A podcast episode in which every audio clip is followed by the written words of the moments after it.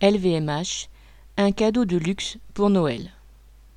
Dans l'affaire d'espionnage du journal Fakir et de son fondateur, François Ruffin, aujourd'hui député LFI, le tribunal de Paris a abandonné, le 17 décembre, toute poursuite à l'encontre du groupe de luxe LVMH, en échange du versement d'une amende de 10 millions d'euros.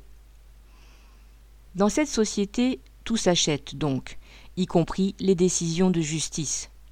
Pour le trust LVMH, cette amende est une goutte d'eau comparée à son chiffre d'affaires de près de 45 milliards d'euros.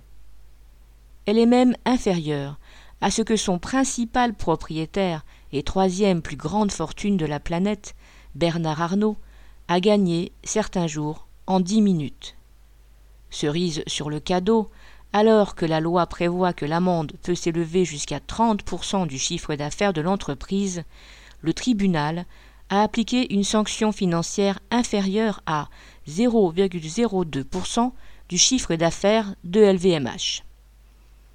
Cette affaire est aussi révélatrice des relations étroites entre l'appareil d'État et les dirigeants de grands groupes capitalistes.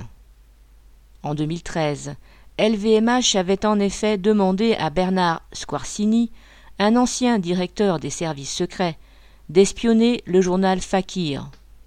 En vue d'obtenir des informations, celui-ci avait utilisé des écoutes téléphoniques et mobilisé son réseau de connaissances dans la police. Ce n'est pas la première fois que LVMH est accusé de ce genre de méfaits.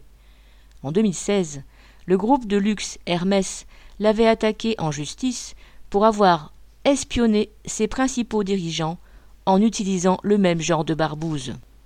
LVMH n'est pas non plus le premier ni le seul trust à utiliser ces pratiques et à recycler des hommes issus de l'appareil d'État.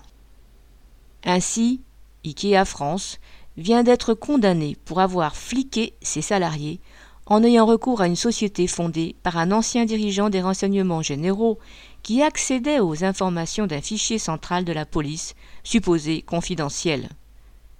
Défendre les intérêts des capitalistes contre les travailleurs est la mission essentielle de l'État, particulièrement de sa police et de ses services secrets.